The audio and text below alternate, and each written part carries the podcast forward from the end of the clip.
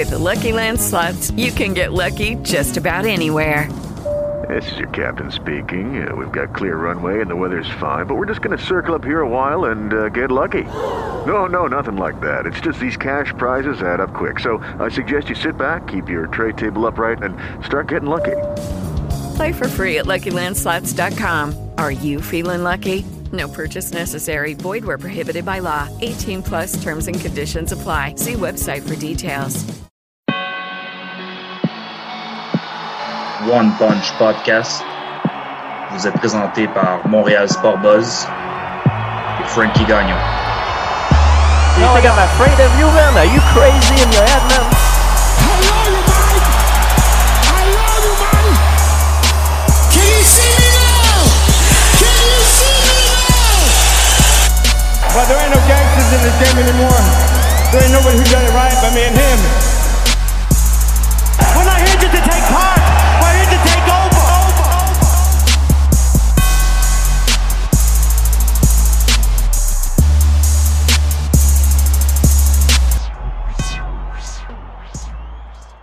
Salut les fans de Montréal Sport Buzz, c'est Frankie Gagnon ici qui a finalement, oui finalement, le grand plaisir de vous présenter la première édition du One Punch Podcast.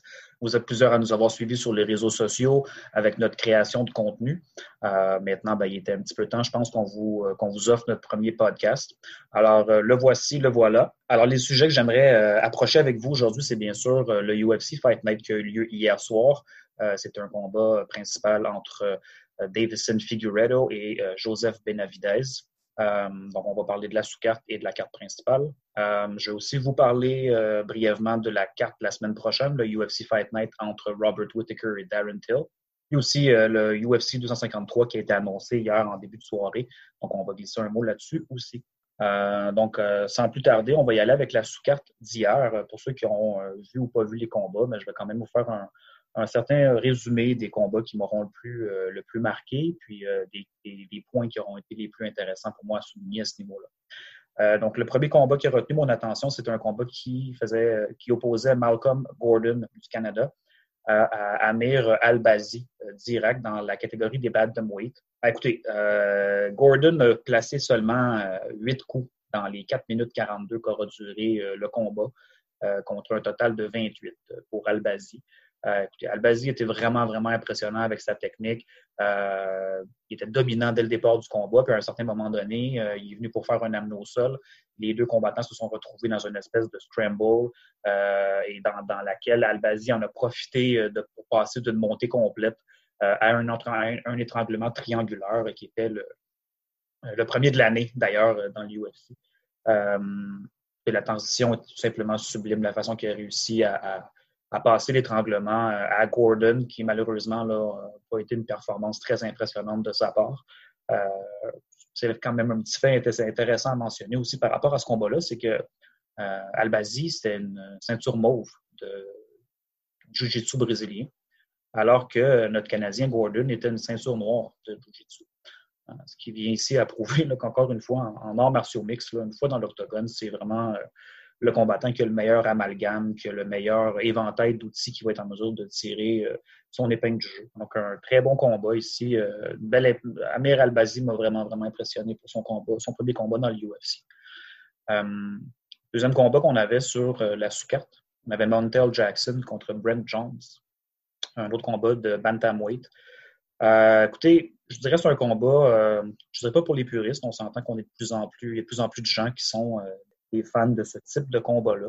Euh, mais quel combat? Écoutez, avant le combat, euh, Brent Jones avait la plus longue euh, proportion de contrôle dans l'octogone de l'histoire du UFC pour la catégorie Bantamweight avec 49% Ce que ça veut dire, là, au final, c'est que presque la moitié du temps qui passe dans l'octogone, il a le contrôle sur son adversaire. C'est lui qui contrôle le combat.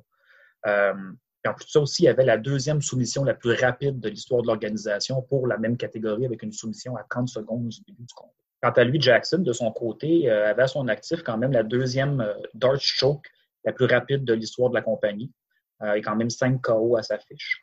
D'ailleurs, on l'avait vu pour la première fois, notre ami Montel Jackson, sur la série Contender de Dana White. Ce qui risquait de, selon moi, du moins en, début de combat, ce qui risquait de faire la différence euh, dans ce combat-là, c'était la, grande différence euh, de grandeur et de portée du côté de Jackson.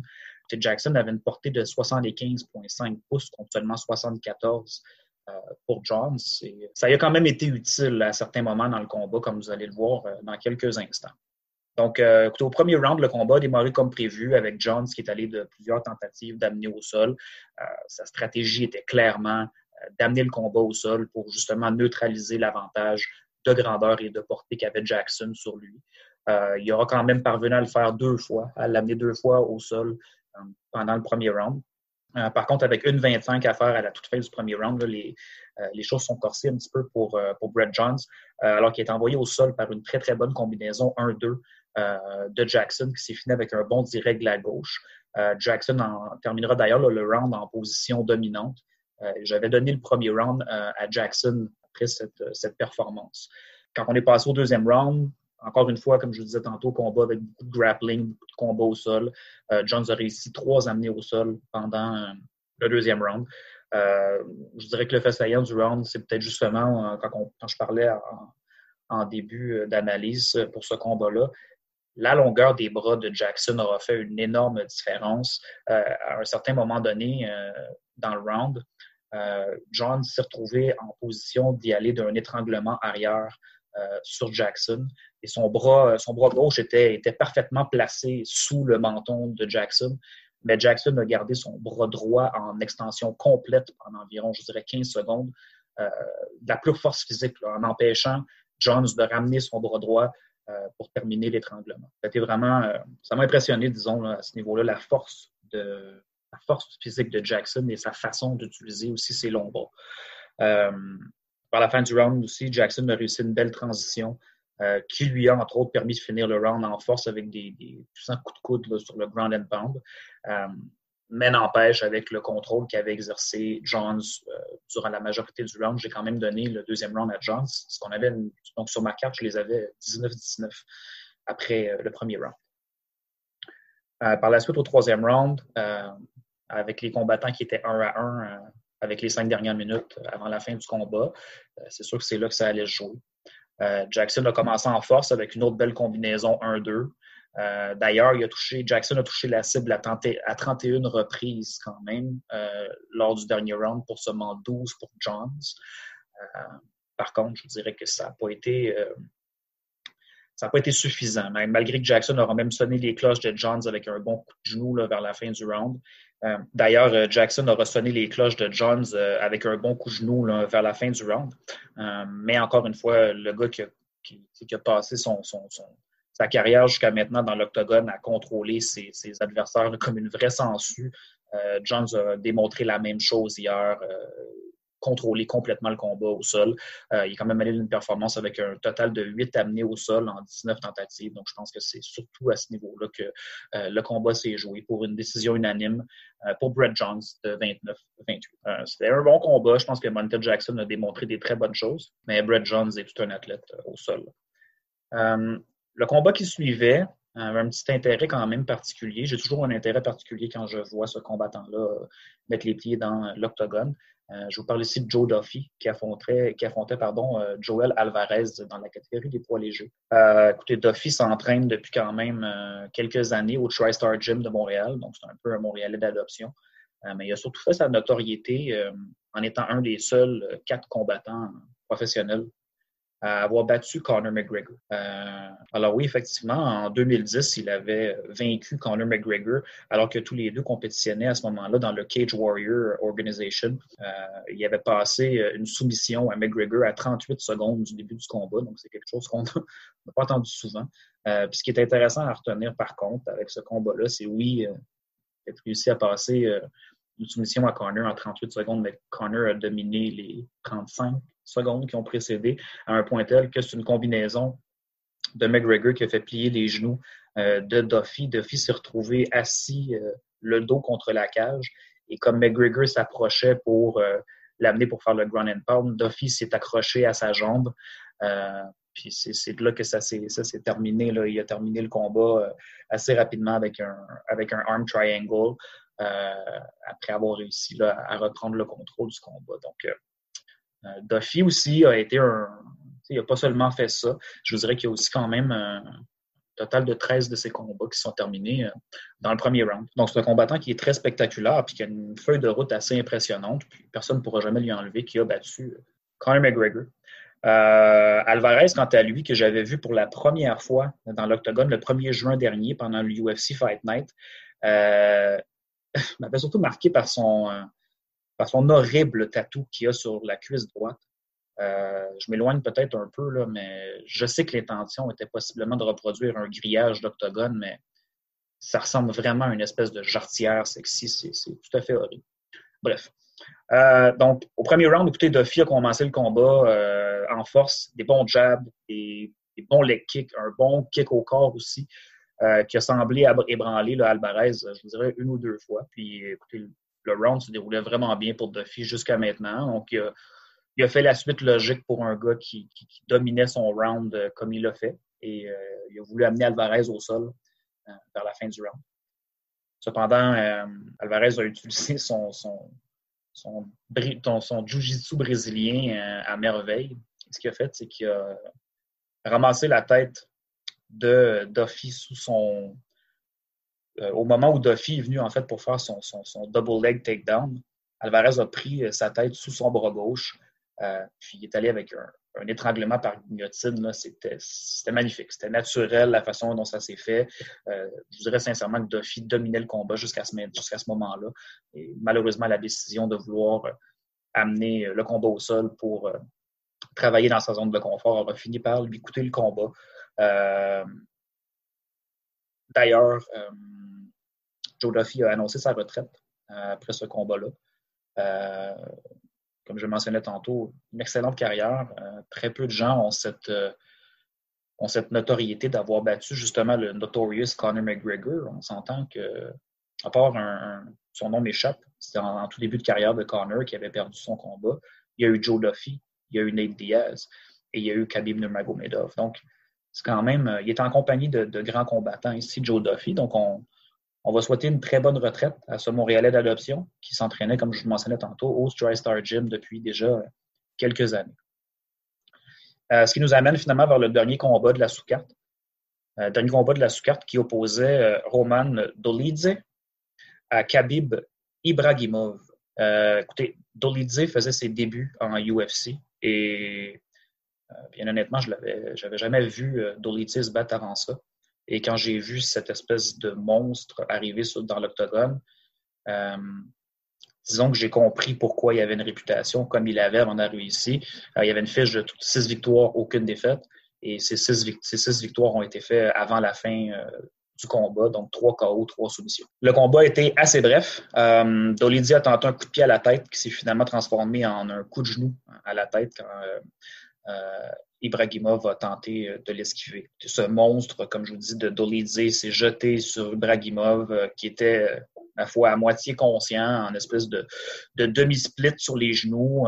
L'arbitre a rapidement arrêté le combat. Par contre, Ibrahimov a été fortement ébranlé, a mis plusieurs minutes à, retrouver ses esprits par la suite.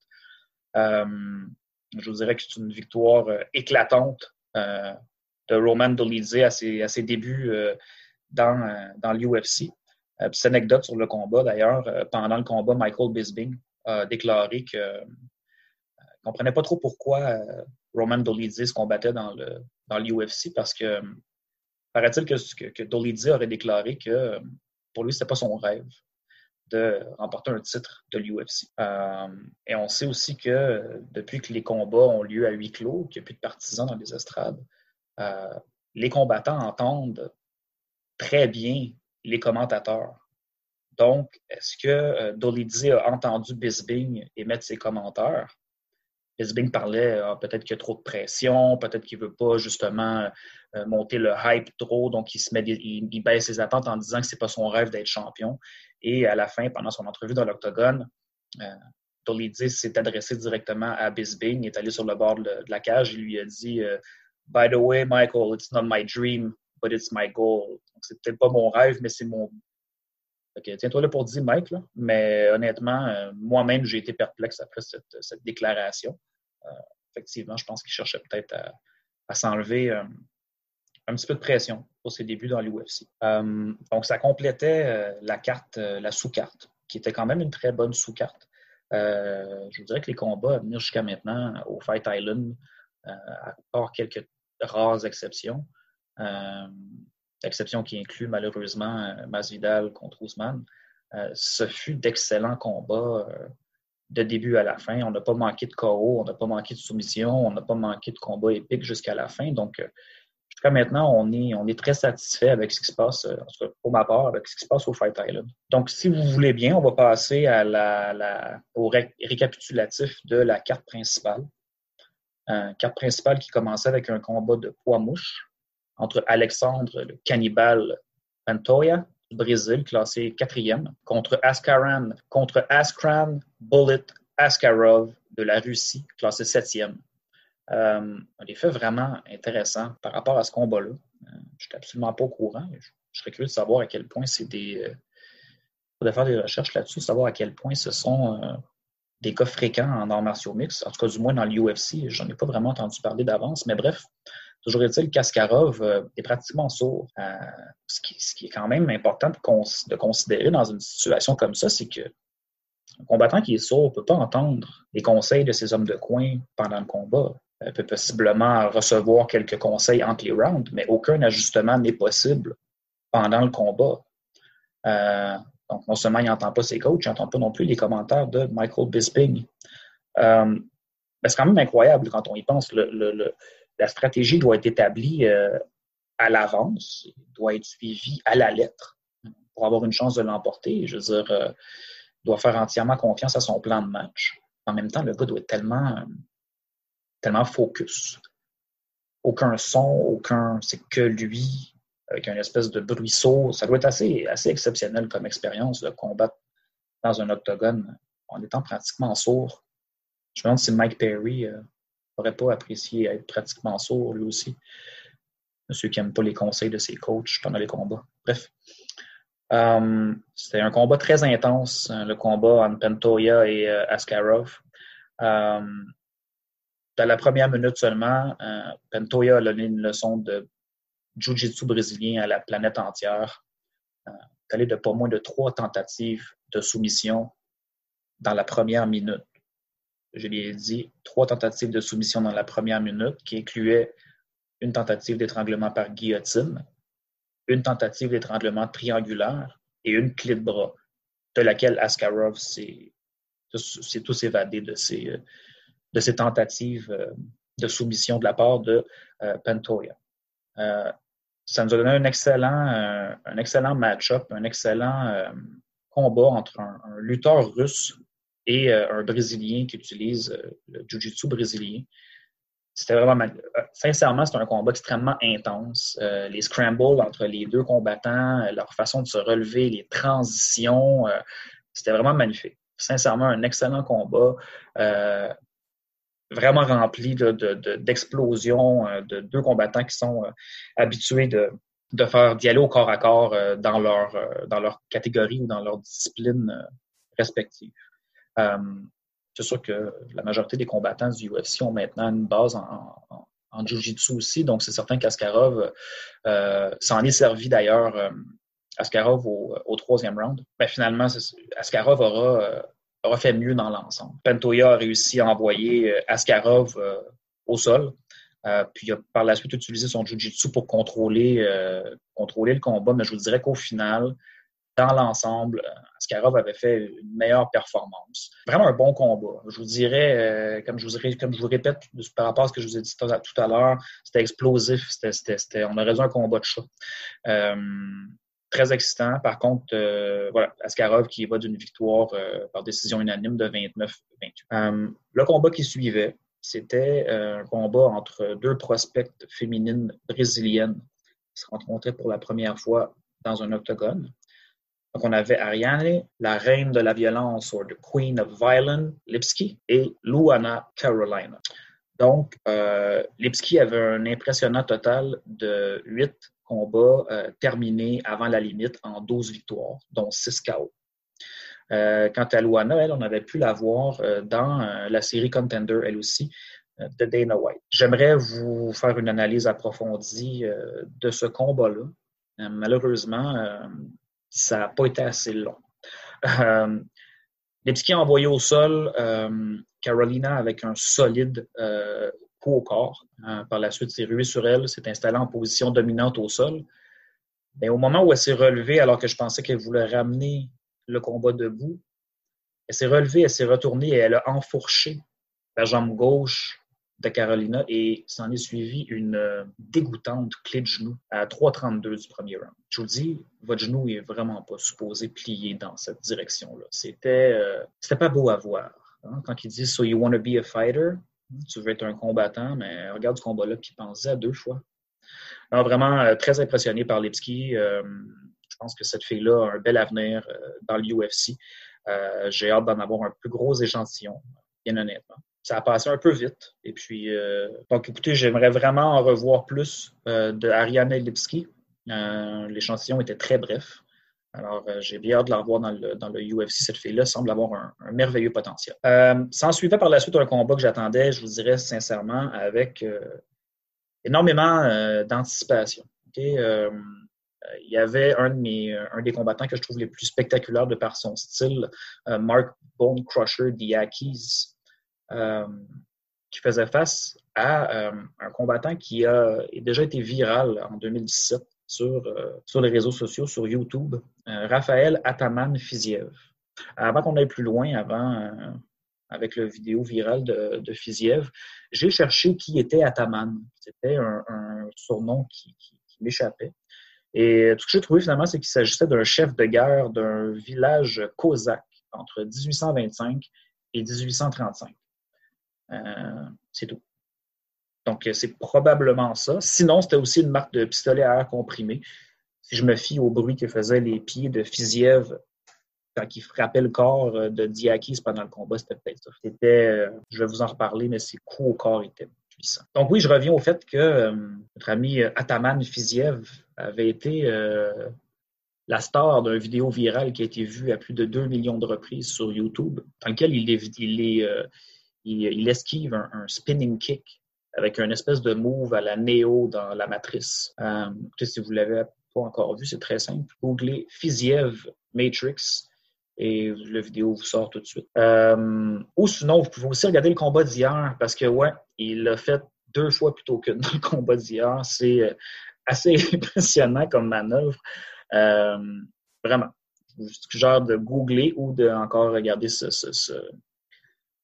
combat explosif. Bien honnêtement, c'était, je vous dirais, un des meilleurs combats de la soirée, sinon le meilleur combat de la soirée au niveau des styles des combattants, c'était vraiment un face-à-face qui était, qui était écrit dans le ciel, c'était pour être explosif. Euh, combat était prometteur, dirais-je. C'est sûr qu'ils n'ont pas déçu. Euh, malgré un excellent arsenal, euh, je ne rentrerai pas dans les détails euh, de ce qui s'est passé dans les rounds. C'était, euh, en, bon, en bon terme, un slugfest. Fiziev a été totalement dominant, attendri Diakis comme une petite côtelette de veau. Puis, euh, écoutez, c'était euh, une petite escalope de veau plutôt. Hein. On passera pour la cuisine. Mais, ah, écoutez, c'était un, combat, euh, une domination totale. C'est sûr que Diakis a placé de bons coups. Comme je disais tantôt, c'est un combattant qui a un excellent arsenal, très spectaculaire, une belle technique. Mais au final, je pense que c'était une domination de coups en puissance de la part de Fiziev pendant trois rounds, qui a gagné par décision unanime et que j'ai extrêmement hâte de revoir dans l'octogone. Il y a certains de ces combattants avec qui j'ai une espèce de, flash et de, coup de foudre. Et euh, je vous dirais que suite à ces deux derniers combats, incluant son dernier contre, Alex White, euh, Raphaël Fiziev m'a vraiment impressionné. Donc, euh, combattant à surveiller pour les prochains mois, les prochaines années dans le UFC. Raphaël Ataman par la suite, on, se dirige lentement vers sûrement mais vers le, combat principal. Mais juste avant, on avait le, combat co-principal qui opposait Jack, le Joker Hermanson, à Kelvin Gastelum. Euh, les deux combattants revenaient de défaites assez difficiles. Euh, Hermanson, pour sa part, s'était fait passer le KO au deuxième round de son combat euh, contre Jared Cannonier. arrêt très brutal dès les tout débuts du deuxième round, tandis que Gaslam avait perdu par décision partagée contre Darren Till. par contre, on va être franc avec vous, là, la décision partagée de Gaslam, il y a un des juges qui avait remis une carte de 30-27 pour Gaslam. Je vous dis bien honnêtement, je ne sais pas ce qu'il avait fumé. Euh, Till avait complètement dominé à partir du deuxième round. Euh, donc, un des juges a donné trois rounds à zéro à Gaslam. C'est une aberration totale. Bref, ce n'est pas la première euh, décision discutable de la part des juges du UFC, surtout pas dans les derniers mois, dans les dernières années. Encore une fois, j'aimerais ça vous faire une, une analyse approfondie de ce combat-là. malheureusement, le combat a duré une minute 40. Euh, donc, encore une fois, très expéditif. Euh, Gastelum semblait montrer de belles choses en début de combat. Euh, il a fait une belle manœuvre de renverse, un wrestling throw qu'on appelle, pour se retrouver en position dominante au sol. Et se relève une première fois pour se repositionner, se repositionne. La façon de se lever est un peu nonchalante et tente de refaire la même chose pour une deuxième fois, donc c'est-à-dire de se relever un peu mollement pour se repositionner. Euh, et à ce moment-là, Hermanson en a profité pour lui agripper la jambe gauche, euh, puis a forcé Gaslam à taper euh, suite à un heel hook, comme je vous disais, après seulement une, minute quarante du début du combat. Donc, donc performance décevante pour Kelvin Gaslam, qui, soyons sincères, il n'y a pas si longtemps, s'il avait été plus en forme, aurait fort probablement vaincu Israel Adesanya dans leur combat de championnat. Donc après un, combat qu'il aurait dû gagner s'il avait été en meilleure force physique, un combat où il s'est complètement fait dominer par Darren Till dans deux des trois rounds, et un combat où il vient de se faire passer une soumission à 1,40 du début du premier round, je me demande à quel point la, valeur, ou plutôt la, la cote Kelvin Gaslam sera affecté par cette défaite-là. Euh, il était classé septième avant le combat d'hier. Je dirais qu'il y a fort à parier qui euh, peut-être dégringolé de quelques, positions au courant de la semaine. Euh, décevant, combattant avec énormément de potentiel, très fort physiquement. Je dirais voilà, un peu nonchalant dans sa préparation envers les combats, euh, dans sa préparation pour ses combats. Puis, euh, comme on l'a vu hier, un peu nonchalant dans ses combats. Euh, puis, avant de vous parler du combat principal, il y a, eu quelque chose qui a, suivi ce combat-là qui était peut-être même plus intéressant que le combat lui-même, mais surtout plus long que le combat lui-même. C'est l'entrevue que Jack Hermanson a accordée à, Paul Felder après, son, après sa victoire contre Calvin Gaslam. Et sans même qu'on lui demande, Jack Hermanson est allé de ses de ses prédictions pour l'avenir euh, de la division des poids moyens. Euh, donc, selon lui, il va se battre contre le gagnant du combat entre euh, Robert Whittaker et Darren Till, ce qui fait du sens. Par la suite, le, gagnant du combat entre Adesanya et Costa, que je vais vous parler tout à l'heure, c'est le combat qui est annoncé pour le UFC 253. donc, le gagnant du combat Adesanya-Costa se battrait contre Jared Cannonier, ce qui fait aussi énormément de bon sens le gagnant de son combat contre, euh, en fait, le gagnant du combat éventuel entre Hermanson et le gagnant du combat Whitaker-Till, celui-ci aura ensuite une chance contre peu importe qui sera le champion à ce moment-là. Donc, le gars, il, son plan est clair. je pense qu'il sait exactement euh, où se dirige la division des poids moyens. Pour être bien franc, euh, je suis assez d'accord avec lui. Je pense que c'est un, euh, une excellente prédiction et ça serait, euh, ça nous donnerait une excellente année de combat à venir euh, avec cette, avec ce matchmaking de Jack, de Joker Hermanson. On arrive maintenant au combat final entre Davidson Figueredo et Joseph Benavidez. C'était pour le titre des poids plumes, titre laissé vacant par la retraite de notre ami Henry Cejudo Triple C. En fait, c'est un combat revanche, c'est un rematch du dernier combat des deux combattants. Donc, c'est-à-dire que Figueredo et euh, Benavidez ont croisé le fer à leur dernier combat, un contre l'autre. Euh, et ça s'est très mal terminé pour Joseph Benavidez après avoir été complètement, euh, pas tant dominé. Je vous dirais qu'il avait donné quand même une excellente performance, mais Figueredo, il avait passé un chaos brutal, tout juste devant les yeux de la femme de, de Benavidez, Megan O'Leary. C'était un, moment assez difficile qui avait forcé Benavidez à quand même euh, reconsidérer son avenir. Finalement, ben, l'avenir aura eu, euh, nous aura prouvé qu'il avait finalement décidé de se donner au moins une autre chance de remporter le titre. Euh, avant le combat d'hier soir, c'est important peut-être de souligner qu'avant le combat d'hier soir, Figueredo avait le troisième plus haut total de l'histoire du UFC pour le, pourcentage de précision de ses coups. ce que ça veut dire, c'est qu'il fait 52,5% de ses coups qui vont toucher la cible. Ce qui veut dire que dans neuf combats dans l'UFC, il a touché la cible plus que la moitié du temps. C'est extrêmement impressionnant et c'est extrêmement menaçant. D'ailleurs, Figueredo a fait sa marche vers l'octogone sur le thème de Mission Impossible.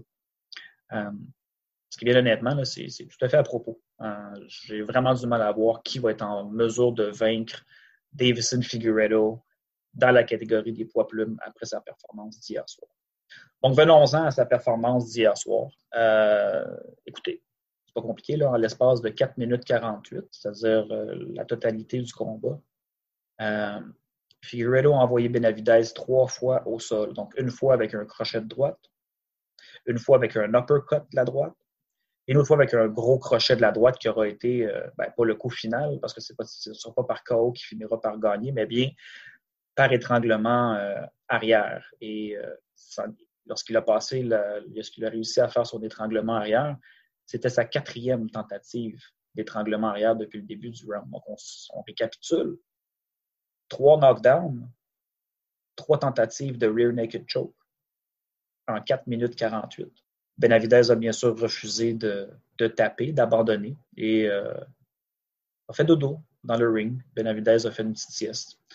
Euh, honnêtement, c'est pas le moment que je préfère. Voir un, combattant se, faire passer le. Se faire endormir comme ça, les yeux ouverts, c'est toujours un peu, un peu troublant. Mais bref, c'était partie de la game. Et ça nous aura permis d'avoir un new champion des poids plumes, Davison Figueredo. Quelle performance brillante. Une pure leçon d'art martiaux mix. Euh, écoutez, je vois vraiment pas qui pourrait battre Figueredo. Euh, voyons si Seudo se manifestera. Euh, J'aimerais en revenir à Joseph Benavidez. Euh, parce qu'après deux performances de la sorte, je m'attendais sincèrement à ce que Benavidez accroche ses gants après le combat, ou du moins qu'il parle de réflexion, mais non. Non, euh, il a fait des déclarations comme euh, Je suis déjà mort 100 fois, euh, c'est quoi une fois de plus? I've already died a hundred times, what's one more time? et c'est aussi plein, puis ça, ça me. un peu... Je vais faire attention à mes mots parce que j'ai beaucoup de respect pour ce combattant-là, mais je trouve que son excuse est un peu faible. et c'est plein du fait qu'il a dû se lever à 2 heures du matin pour partir d'un hôtel, aller vers un autre, Là, il dit ben, Je me lève à 2 heures du matin pour partir vers un hôtel, aller vers un autre. Là, voilà qu'il est rendu 6 heures du matin, puis je suis en train de faire casse à Écoute, Joseph, c'est la même réalité pour tous les combattants qui ont voyagé au Fight Island. On, peut parler de Masvidal, qui n'était pas là depuis trois semaines comme toi. Je sais que la majorité des intervenants, les commentateurs, que ce soit Bisping, que ce soit John Anik, que ce soit Paul Felder, tous ces gars-là euh, affirment euh, avoir beaucoup de difficultés à s'ajuster au décalage horaire. Malgré ça fait déjà presque trois semaines qu'ils sont là-bas. Euh, ont de la difficulté à s'ajuster à l'horaire. Donc, je peux comprendre que sur le corps, sur le système des combattants, ça doit être extrêmement difficile. Par contre, un peu dommage de la part de Benavidez d'utiliser ça un peu comme, excuse. Alors qu'ils sont tous passés par là, ils vivent toute la même réalité. Donc, Bref. Et euh, il a terminé sa conférence de presse en disant ben, si je perds, je vais continuer de me battre jusqu'à ce que je gagne. Euh, écoute, Joe, c'est pas nécessaire. Je pense que tu peux arrêter. Puis euh, tu auras laissé un bel héritage dans l'UFC. Je suis pas convaincu que j'ai envie de, te revoir dans l'octogone avec les coups que tu as pris dans tes deux derniers combats. Je pense que à tout le moins un bon repos d'au moins un an lui fera pas de tort. alors voilà ce qui fait le tour pour la carte d'hier soir. Euh, on avait un nouveau champion, Davison Figueredo et poids plume. On a vu euh, d'excellents prospects, notre ami Fiziev qui m'a énormément impressionné. Euh, Hermanson aussi qui m'a quand même impressionné malgré que Gaslam m'a déçu. donc ouais, très bonne carte principale, excellente carte en général hier du côté de Fight Island pour le troisième, troisième événement déjà à Abu Dhabi en une semaine. donc voilà, pour la carte d'hier. Donc maintenant, j'aimerais euh, vous parler un peu de la carte, euh, la carte de gros bonhomme qu'on va avoir euh, la semaine prochaine pour le, la quatrième édition et dernière édition du UFC Fight Island, du moins dernière édition pour l'instant. donc, pourquoi je dis une carte de gros bonhomme? C'est on va avoir deux combats de mi-lourd, un combat de poids lourd et un combat de poids moyen. Donc, alors que dans les, dans les je dirais en général, sur le, le, le Fight Island, on a vu beaucoup de combats bantamweight, euh, flyweight, euh, featherweight. Donc, ça, ça, dire que ça fait du bien. Je ne suis pas nécessairement, plus entiché des gros combattants que des petits, mais ça va faire changement de voir de gros combattants.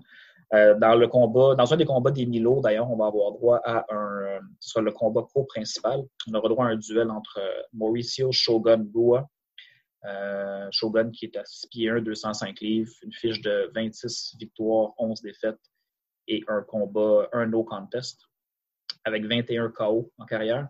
Fera face à nul autre que le Minotaur euh, Roggiero, légende des combats brésiliens. 6 pieds 2, 205 livres, 23 victoires, 9 défaites, 8 KO, donc un expert du euh, Jiu-Jitsu brésilien. Euh, un combat qui devrait être assez intéressant en, co-main event, en combat co-principal. Euh, le combat des poids lourds, quant à lui, ça va être le premier combat d'Alexander Gustafsson. Euh, vous vous souvenez d'Alexander Gustafsson qui a déjà combattu contre John Jones, euh, qui, fait passer le KO par John Jones d'ailleurs, et qui a, dans son combat suivant, euh, perdu par soumission face à Anthony Smith. Donc, Alexander Gustafsson va en être à son premier combat chez les poids lourds et fera face à nul autre que Fabrizio Verdum. Donc, ça va être quand même un très, très, très bon test pour Gustafsson lorsqu'il fera son entrée dans l'octogone samedi prochain. Les deux combattants ont, une grandeur de 6 pieds et 4 pouces. Euh, quant à Verdum, quant à lui, fait normalement, si la balance, je vous dirais, aux alentours de 240-242 livres. Euh, il va maintenant être intéressant de voir sur quelle charpente euh, va se présenter euh, Alexander Gustafsson à la pesée de vendredi, hein, puisque ça va être son premier combat euh, chez les poids lourds. J'ai bien hâte de voir à quoi il va ressembler. finalement, le combat principal de la semaine prochaine va opposer deux combattants que j'adore personnellement. Très rare qu'on n'ait pas de bon spectacle avec ces deux gars-là. Et on parle de Robert La Faucheuse Whitaker contre Darren le Gorille Till. J'adore ces deux combattants-là. Euh, Darren Till a seulement une victoire et deux défaites, par contre, à ses trois derniers KO. On se souviendra qu'il s'était passé le KO par Masvidal et le combat juste avant, il avait perdu par, par étranglement face à Tyrone Woodley. Euh, par contre, il y a eu une excellente performance contre Kelvin Gaslam, combat dont je vous ai parlé un petit peu plus tôt tantôt, dans lequel Darren Till avait euh, complètement dominé. Alors que pour Whitaker, quant à lui, ça va être un retour dans l'octogone, un peu moins de dix mois euh, après s'être fait passer le KO au deuxième round, on s'en souviendra, contre Israel The Last Style Bender Adesanya. Euh, ouf, quelle performance d'Adesanya ce soir-là. Performance qui a été un petit peu plus, plus décevante face à Yoel Romero, on s'en souviendra. Bref. Euh, toujours est-il que euh, ça va être un excellent combat. Euh, Peut-être une chose qui je trouve dommage par rapport à, ça, à cet euh, magnifique endroit qui est UFC Fight Island, mais avec le, la triste réalité qu'il n'y aura pas de spectateurs dans les gradins, c'est qu'on n'aura malheureusement pas la chance d'entendre la foule chanter Sweet Caroline avec Darren Till. C'est un moment quand même unique dans l'UFC.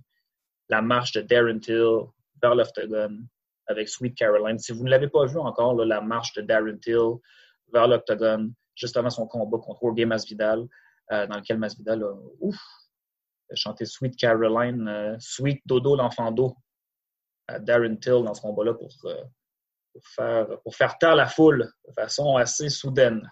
Mais bref, allez voir ça si vous n'avez jamais vu l'entrée de Darren Till alors qu'il s'est battu à Liverpool face à Jorge Masvidal.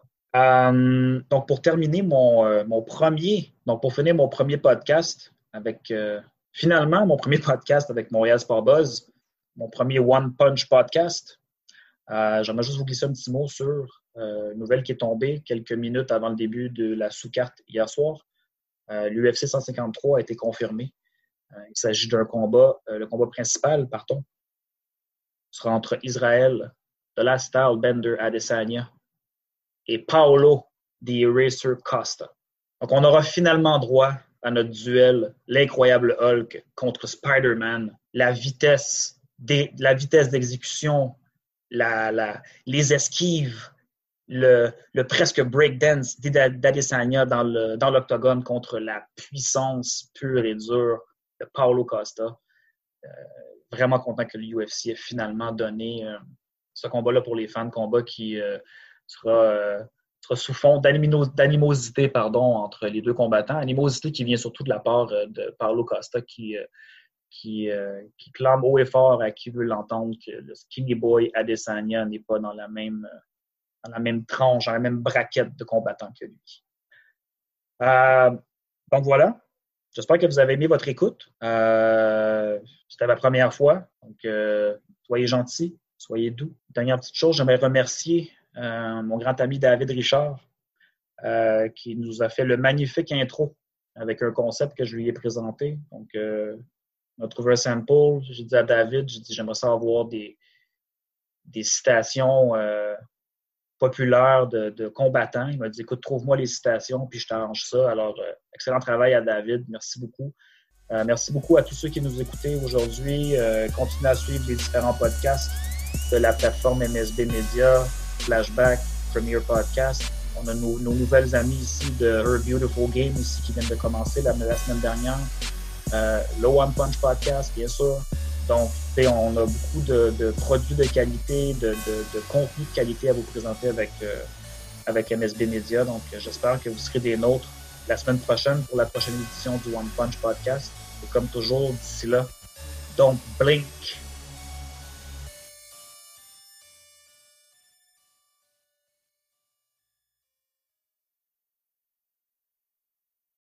Lucky Land slots, you can get lucky just about anywhere. Dearly beloved, we are gathered here today to. Has anyone seen the bride and groom?